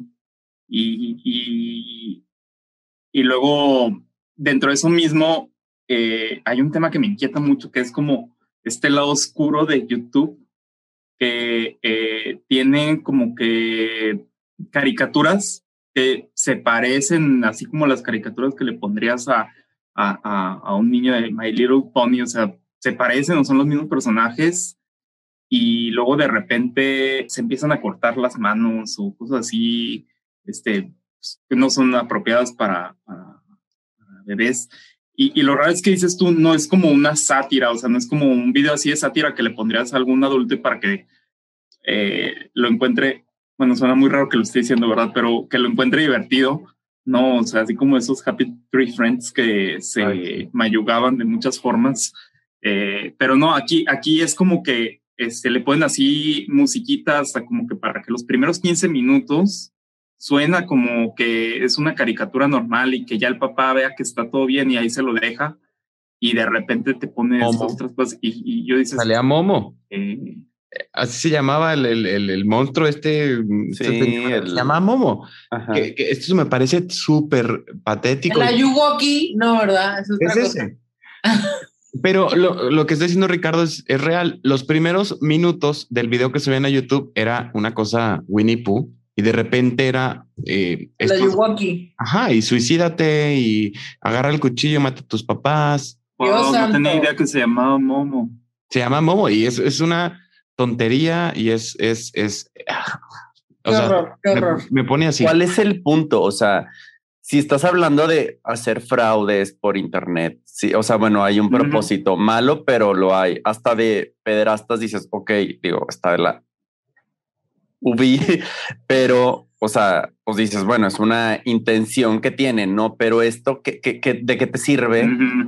Sí, pues hay que Ponerle eso para que a un niño se lo tope, un niño que ni sabes, ni, ni conoces, ni tienes nada en contra de él, ni, ni sabes quién va a ser y se lo No, y tomarse el tiempo, ¿no? De editarlo de tal forma que la mamá no se, o sea, que es eso, eso es maldad humana.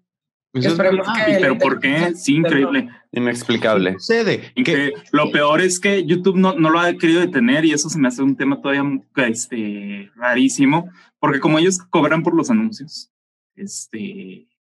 Ay, hablando de eso, o sea, también hay un tema ahí con los videojuegos y las microtransacciones, que luego le dan a los niños los videojuegos y no saben qué onda porque pues son niños, niños de 5 años, de 6 años, no, no digo a alguien que ya pues le sepa un poquito más a la vida, ¿no? Pero eh, ab- abusan de ellos porque les ponen como que colores muy bonitos y cosas así que muy atractivas, ruiditos bonitos que eh, cuando compras algo dices, "Ah, lo voy a volver a comprar y comprar y comprar y hacen que de repente les lleguen unas cuantas no, de cientos de miles de dólares a los papás. Ha pasado, ha pasado. Y, y hay estudios buenísimos, bueno, entrevistas a las mamás y a los papás de que me llegó una cuenta de 90 mil dólares. ¿Qué hago? O sea, ¿qué hago? Porque las compras en las aplicaciones, la mayor parte del tiempo no son reembolsables. Entonces hay que escalar el ticket y hay que hacer una cuestión de cosas que a lo mejor sí se puede porque es una compra digital y al final el consumidor es quien tiene la razón y eso debería ser siempre, pero es es súper difícil de, de controlar. Otro de los puntos importantes en la cibercultura es el anonimato. Mi primer encuentro con, con un hater anónimo, y para que se rían, fue en Fotolog. Yo creo que esto es 2005, 2006, donde ahí subías tus fotitos pre-Instagram o, o así, y me empezaron a llegar comentarios de, tienes cuerpo de rana y cara de caballo, Dios y, pero me encantaba el Fotolog. Ojo, no lo dejé de usar por algún hater, pero me Ya pasó. no existe. ya no existe, gracias a Dios. Ya no- Los haters siempre han estado. Ahí están. Digo, alguien me dijo como que bórralos. Tienes el control de tu contenido y bórralo y publica y haz lo que tú quieras con tu contenido. Y yo, no, no lo voy a borrar. Ahí se va a quedar. Punto. Para que no siga alimentando al troll. Pues ese, es- ese es otro tema. Pero eh, les hablo de dos: el anonimato y alimentar al troll. ¿Cuál quieren agarrar? Wow, yo, yo, yo te voy a dar uno que junta un poquito los dos, eh, que hay como que estas personas que hacen, juegan videojuegos y luego hacen streaming de lo que están jugando. Y este, son personalidades, la, lo siguen cientos, a veces 100 personas, a veces cientos de miles, a veces millones. Y, y hay un, una tendencia eh, de, que se llama swatting, que lo que hacen es que están ellos en el streaming y de repente eh, suena que llegan unas patrullas así rapidísimo y toman la puerta y se los llevan arrestados y dices tú, achis, como, y sí, es que como son personalidades, este, pues la gente se pone a investigarlos, ven el nombre, eh, porque algunos tienen como que nombres falsos, ¿no? Y, por ejemplo, Isabel streamea como Chica Pony 32 y, eh, pero hay otras personas que ponen su nombre y, y entonces eh, están ellos haciendo el streaming, los investigan, ven dónde bien por alguna u otra cosa de esos que decían de las huellas digitales que dejas en internet, le marcan a la policía y dicen, oye, aquí tiene una persona secuestrada y la van a matar y llegan los policías del SWAT y como, ah, está rarísimo que, que se dé, digo, digo ¿qué, ¿qué persona tan horrible haría eso? Pues alguien que eh, dices tú, pues él cree que no va a pasar nada, ¿verdad? Y sí, sí han habido hasta personas que terminan. Exacto. Es la otra cara desagradable de todo esto, pero creo que, por ejemplo, digo, en una nota más positiva y menos deprimente como las que estamos hablando, eh, algo que también dice Yuval Noah Harari es que eh, por la tecnología también le va a llegar asistencia médica a todo el mundo, más fácil y más accesible, porque ya podemos enseñar a, a robots a tomar temperatura, a prescribir como lo básico y ya los doctores se pueden especializar más en ciertas cosas ya para, para intervenciones médicas. Entonces eso, por ejemplo, está bastante cool, ¿no? Lo que está haciendo Bill Gates con sus investigaciones del tema del agua en África, o sea, ahí tiene sus cosas muy padres que creo que creo que viene, o sea, creo que sí hay esperanza, creo que no no está acabado todo, ¿no? No, todos son malos. Miguel, Adrián, ¿tienen encontronazos con el anonimato? Pues mm, mm, yo sí soy mucho de que no me gusta que me encuentren, o sea, como que de, que de repente me agregue a alguien que, que digo, pues, ¿quién es esta persona? Que no tengamos ni amigos en común, o quizá que sí, pero que las personas, porque también eso me genera, no sé qué, de que me agrega alguien y tiene a uno en común, ¿no? Y luego le pregunto, oye, ¿quién es? ah, no sé, me agregó y yo, ¿por qué lo aceptaste? Entonces, yo en esa parte, no sé si cuente como anonimato, pero sí, no sé, trato sí como de, pues no, ni, ni siquiera es protegerme, creo que simplemente no me gusta exhibirme tanto o exhibirme ante desconocidos, creo que ese sí sería como que un, un pues sí, como un problema de mío de que no me gusta como que ser reconocido, no lo sé. O sea, sé que hago este tipo de cosas, pero eh, no, no sé, como que, que la gente me encuentre, se me hace así como que, ay, pues, ¿por qué me está buscando? Así como que, ¿qué pasa? Y pienso mucho, ahorita se me vino a la mente este, esta persona que creo que nos trató de advertir mucho tiempo y nadie le, le hicimos caso, este Snowden, que nos, creo que él nos avisó de todo esto que iba a pasar de, del Internet, del, uso de nuestros datos, de la, la, la, y nadie le hicimos caso y seguimos sin hacerle caso y quizá no le, no le, no le vayamos a hacer caso jamás. Súper de acuerdo. Me, me, me, acordé ahorita de, de, un suceso en Instagram hace muy poco. Creo que no se los platiqué, pero eh, empieza alguien a, a, seguirme a mí y a mis amigos, ¿no? Y de repente en la mañana, eh, nueve, de la mañana seguía a uno, una de la tarde ya como que lo habían aceptado y ya tenía más y yo lo estaba checando como, mm, este no me parece tan, tan, tan correcto. Entonces dije, ¿sabes qué? Le mandé una bomba de IP. Para los que no saben, es así tan fácil como buscar en Google de cómo rastrear el IP de alguien. Te dan una liga, se la mandas y si la abre, agarra su IP. Su IP que es su dirección física de donde viene su internet. Empiezo a, decirle como que, ah, este, ¿tú, ¿y tú dónde vives? Y me dijo, en España. Y yo, ah, ok, ah, mira este artículo que escribí y le picó y claro que estaba en Coyacán o no sé dónde estaba y yo de que, y le mandé así como la foto exacta de, ¿y qué haces ahí? Y me dejó de contestar. Entonces, hay herramientas también que pueden utilizar ustedes y, y, lo que se les ocurra de cómo le hago para, o sea, porque el catfishar está también, es un tema de la cibercultura y hay un programa que se llama Catfish. Pues Siempre hablamos de eso, Wong y yo, de Rajesh69, que te dice, send, me, a picture of your, send me a picture of your bobs en, en, en Beijing, que es real esta historia. Y yo le digo, ¿cómo, güey? Es un bot pervertido. O sea, ¿qué está pasando aquí? ¿Alguien programó ese bot para acosar mujeres? O sea, ¿de verdad? Sí. ¿Qué está pasando?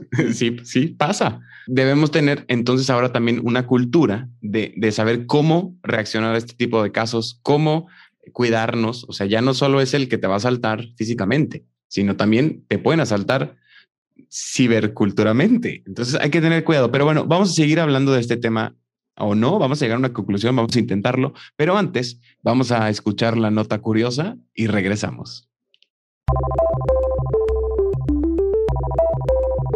Nota curiosa. Seguir tu instinto puede resultar en una mejor toma de decisiones que usar métodos de datos detallados. Según un nuevo estudio realizado por investigadores de la Business School en la Universidad de Malta, depender del análisis de datos en la toma de decisiones podría ser contraproducente, ya que esto reduce la velocidad de la toma de decisiones sin garantizar más precisión. La investigación basada en información de 122 compañías de publicidad digitales, editoriales y de software sugiere que el uso de datos para informar la toma de decisiones bajo alta incertidumbre a menudo no es óptimo. Los autores preguntaron a los trabajadores cómo tomaron decisiones en su proyecto de innovación más reciente, incluido el grado en que usaron los datos, el instinto y otras heurísticas simples o estrategias mentales.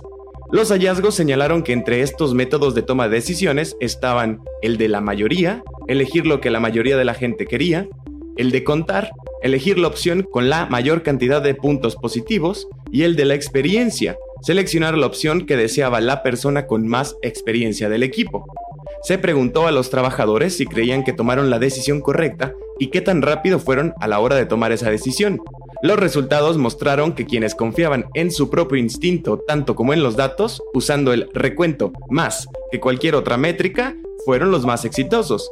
Bajo una incertidumbre extrema, parece que los trabajadores, particularmente aquellos con más experiencia, deben confiar en la experiencia y el instinto que lo ha impulsado a llegar a tal posición. Y estamos de regreso en Todo que Ver. Estamos hablando de todo que ver con la cibercultura. ¿Podremos llegar a una conclusión, Isabel Sesma? Pues yo creo que si se van a quedar con una conclusión de este episodio es que protejan sus datos, vayan con su Ricardo Wong de, cabecera a que les ayude a cómo proteger sus datos, porque luego estamos bien güeyes y ponemos toda la información cuando no es necesario. De hecho, un tip que justo me dio Wong una vez que hizo un Google search de mi nombre, me dijo como güey, tienes como siete perfiles activados que, eh, por ejemplo, en no sé, en LinkedIn o en yo que no uso LinkedIn o, alguna página como Society6 o en Etsy me dijo, quita eso, pon otro username, ¿no? Desde ahí ya empecé a hacer PonyGirl48 y Keropi y son mis alter digitales para que, pues sí, ¿no? Que lo hagan más difícil para encontrarte y no le regales tus datos a la gente. Creo que esa es la mejor conclusión para mí. Pues también yo creo que la parte buena, ¿no? informarnos acerca de, pues, cuáles son las nuevas tecnologías o de cómo funciona simplemente nuestro teléfono, ¿no? Yo de repente sí me meto a ver como los tips porque sale, pues sí, cosas que digo, ¡Ah! ¿a poco puedo hacer eso con mi teléfono? yo creo que mientras más informados estamos, pues obviamente la protección viene de, de por medio. Y también como parte de, pues yo creo que no tenerle miedo porque es algo que viene y es algo que va a seguir avanzando y evolucionando, entonces tratar de alejarse de eso va a salir más contraproducente a aprenderle y, y, aprender, sí, pues aprender y vivir con ello. Adrián. Sí, eso que dices me gusta, ¿eh? o sea, que no le tengamos miedo ni aberración, o sea, porque la verdad es que son tantas las cosas buenas que nos trae la tecnología como la posibilidad de las malas. Y entre más informados estemos, pues no nos podemos proteger y la verdad es que le podemos sacar muchísimo provecho, o sea, que lo hacemos, pero sí, sí es una herramienta que, que está a nuestra disposición y que nos puede hacer pues la vida muy fácil y conectar con gente y con idiomas y con culturas. Entonces, pues sí, sacarle provecho, no tenerle miedo, pero sí cuidarse y no confiarse. ¿no? Per, ¿tú qué piensas? Yo eh, creo que el, el Internet es como un huevo. Lo puedes usar para mal y aventarlo a una casa de alguien que te cae mal, o puedes cocinarlo y desayunar y obtener proteína. amo esto del omelette. Amo, amo. Escoge y si le echas tomate, cebolla y chile, más rico. Ricardo. Híjole, sí, totalmente de acuerdo con varias de las conclusiones, ¿no? O sea, es algo inevitable lo que viene. Eh, ahí sí, por más que digas, no me gusta, no me gusta, no, no, no es de si te gusta o no, o sea, eh, las cosas, el mundo sigue avanzando y tú no lo vas a detener. Entonces, la, la, tecnología viene como parte de este desarrollo del futuro de la humanidad y no nos queda más que subirnos a la ola este, y dejarnos llevar. Pero creo que sí hay que tener mucho cuidado con esto de mm, no, no tomar las cosas nomás así porque dices, todo el mundo lo está haciendo. Todo el mundo trae este, el Facebook o todo el mundo eh, está publicando en Twitter lo que está pensando. Eh, y yo creo que no, no dejarnos llevar así nomás porque todo el mundo lo está haciendo, porque hay, hay un grado de libertad tremendo que sí tenemos y control y autonomía. Eh, ahorita decían, ¿no? De que, y si no llevo el celular, luego si me pasa algo, ¿qué, ¿qué pasaría? Y la realidad es que creo que la gente lleva miles de años sin celular y, y, se accidenta y no pasa nada. Entonces, eh, digo, yo de todas formas no, no lo voy a dejar de, de, de llevar conmigo por si algo pasa, pero eh, no dar por presentados estos prejuicios que tengamos porque vemos que todo el mundo los está haciendo. Fíjate que digo, ah, es que no me puedo ir sin decir esto, pero también de verdad no expongan sus vidas en redes sociales, por favor, no lo hagan, no den like a todo lo que ven, su, su like cuesta, su clic cuesta, eh, y también decir lo que estás pensando no es para todo el mundo. Díganselo a quien más confianza le tengan, diría Canal 5, please. Por último, ¿Qué vamos a recomendar hacer, escuchar, leer?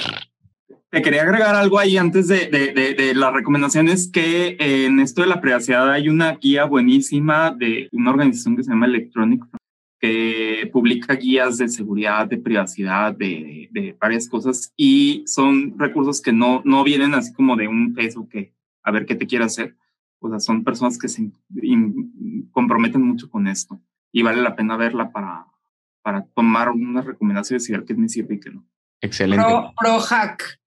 Le dejamos la liga. Y no hablamos de los hackers, ¿eh? Ni siquiera nadie se acordó del tema. Va a ser otro tema de todo que ver. Así que, Ricardo, ¿qué, qué tenemos que ver, escuchar o leer esta semana? Este, a mí me fascina la película de Imitation Game. Este, pero igual ya, ya varias personas la, la vieron, así que, este, no tiene que ser esta semana, ¿eh? Algo que recomiendes, algún libro que te haya cambiado la vida, alguna serie, algún, cualquier cosa que traigas tú de moda. Eh, no, sí, yo, yo creo que esa, esa película me fascina, así que por lo pronto me quedo con esa recomendación. ¿Es donde sale Cumberbatch y tiene que descifrar un código para evitar una guerra? Sí. Ah, por, la, mira, por solo por Cumberbatch la vamos a, intentar ver. Isabel, ¿qué nos vas a recomendar? Buenísima esa peli, ¿eh? Wow. Mira, yo me acordé ahorita de un documental que vi en Netflix hace rato, pero que creo que los que no lo han visto vayan y vean lo que se llama The Great Hack, porque es como un resumen de lo que acabamos de decir nosotros, todos nosotros, para proteger tus datos, para enseñarte cómo funciona esta cuestión de los likes, porque mucha gente no lo entiende, esa es la realidad, ¿no? Como decía Wong ahorita, como de, ay, eh, yo no soy una persona con secretos, no me importa publicar mi vida, y es como decir, o sea, está bien eso, pero lo van a usar en tu contra, entonces es importante que todos sepamos cómo funciona y cómo utilizan esos datos, porque han metido unas demandas espantosas a Mark Zuckerberg por hacer cosas horribles, que no está autorizado a hacer con nuestros datos. Entonces, vean ese de Great Hack que está en Netflix. Te explica muy bien lo que tienes que saber. Y quiero recomendar dos libros. Uh. Uno es para niñas. Si alguien aquí es papá, mamá, tiene una sobrinita.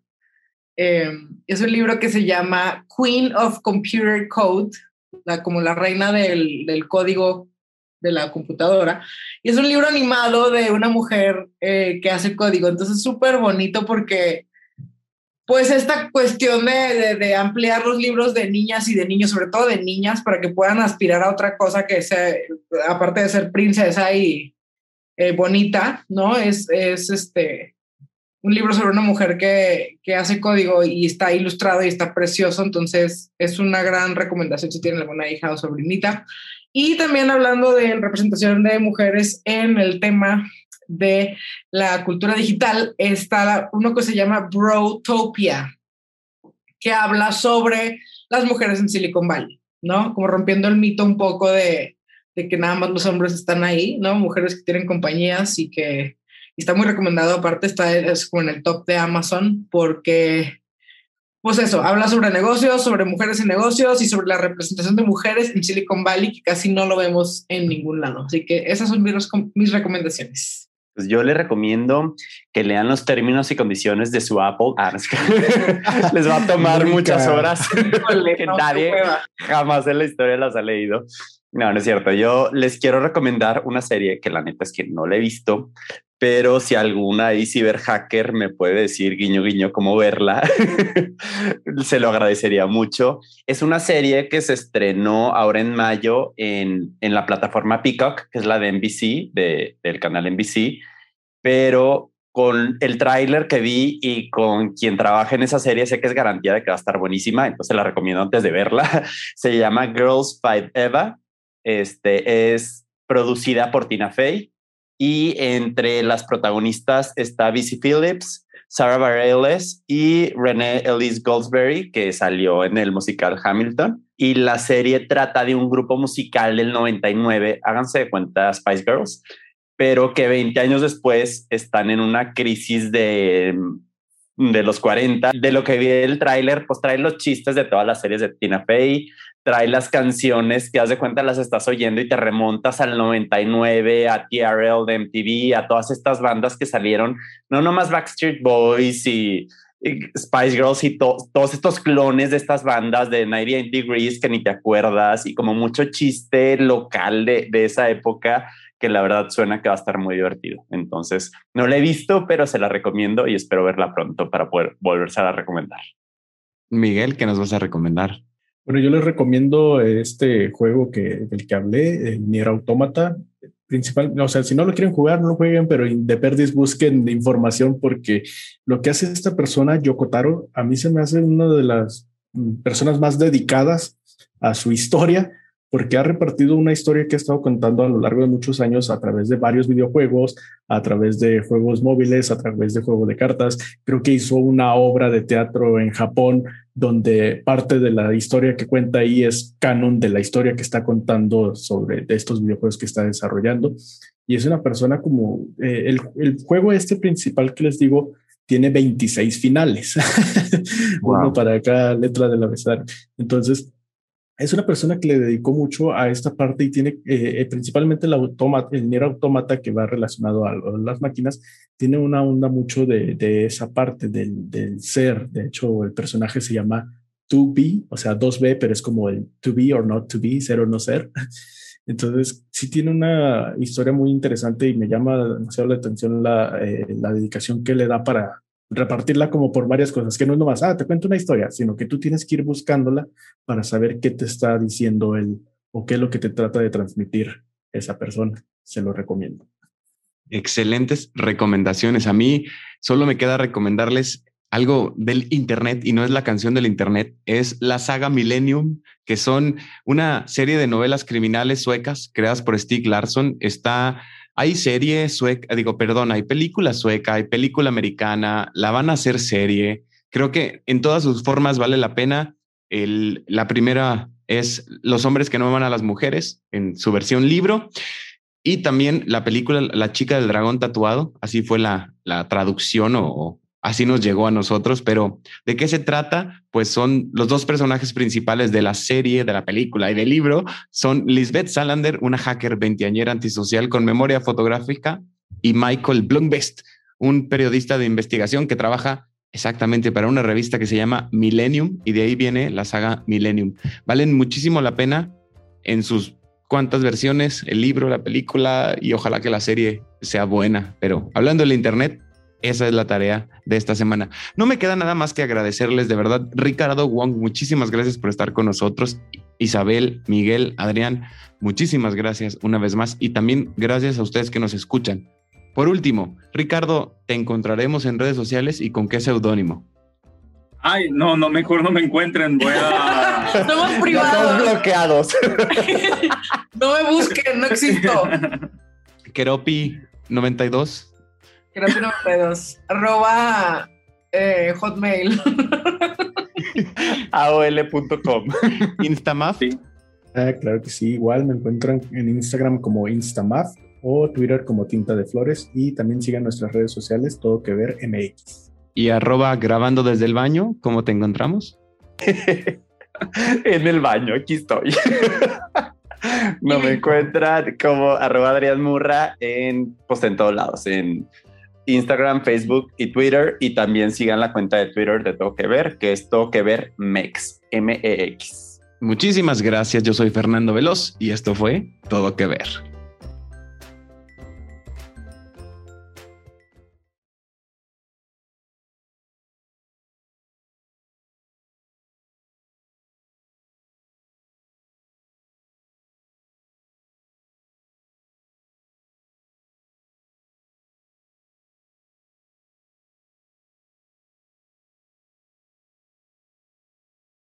Que necesitas en un clic. Realiza tus compras en Simaco por teléfono o en línea y recibe tus productos en casa. Solo ingresa a www.simaco.com o llama al 800-2246-226, opción 4. Simaco, lo mejor para vivir bien.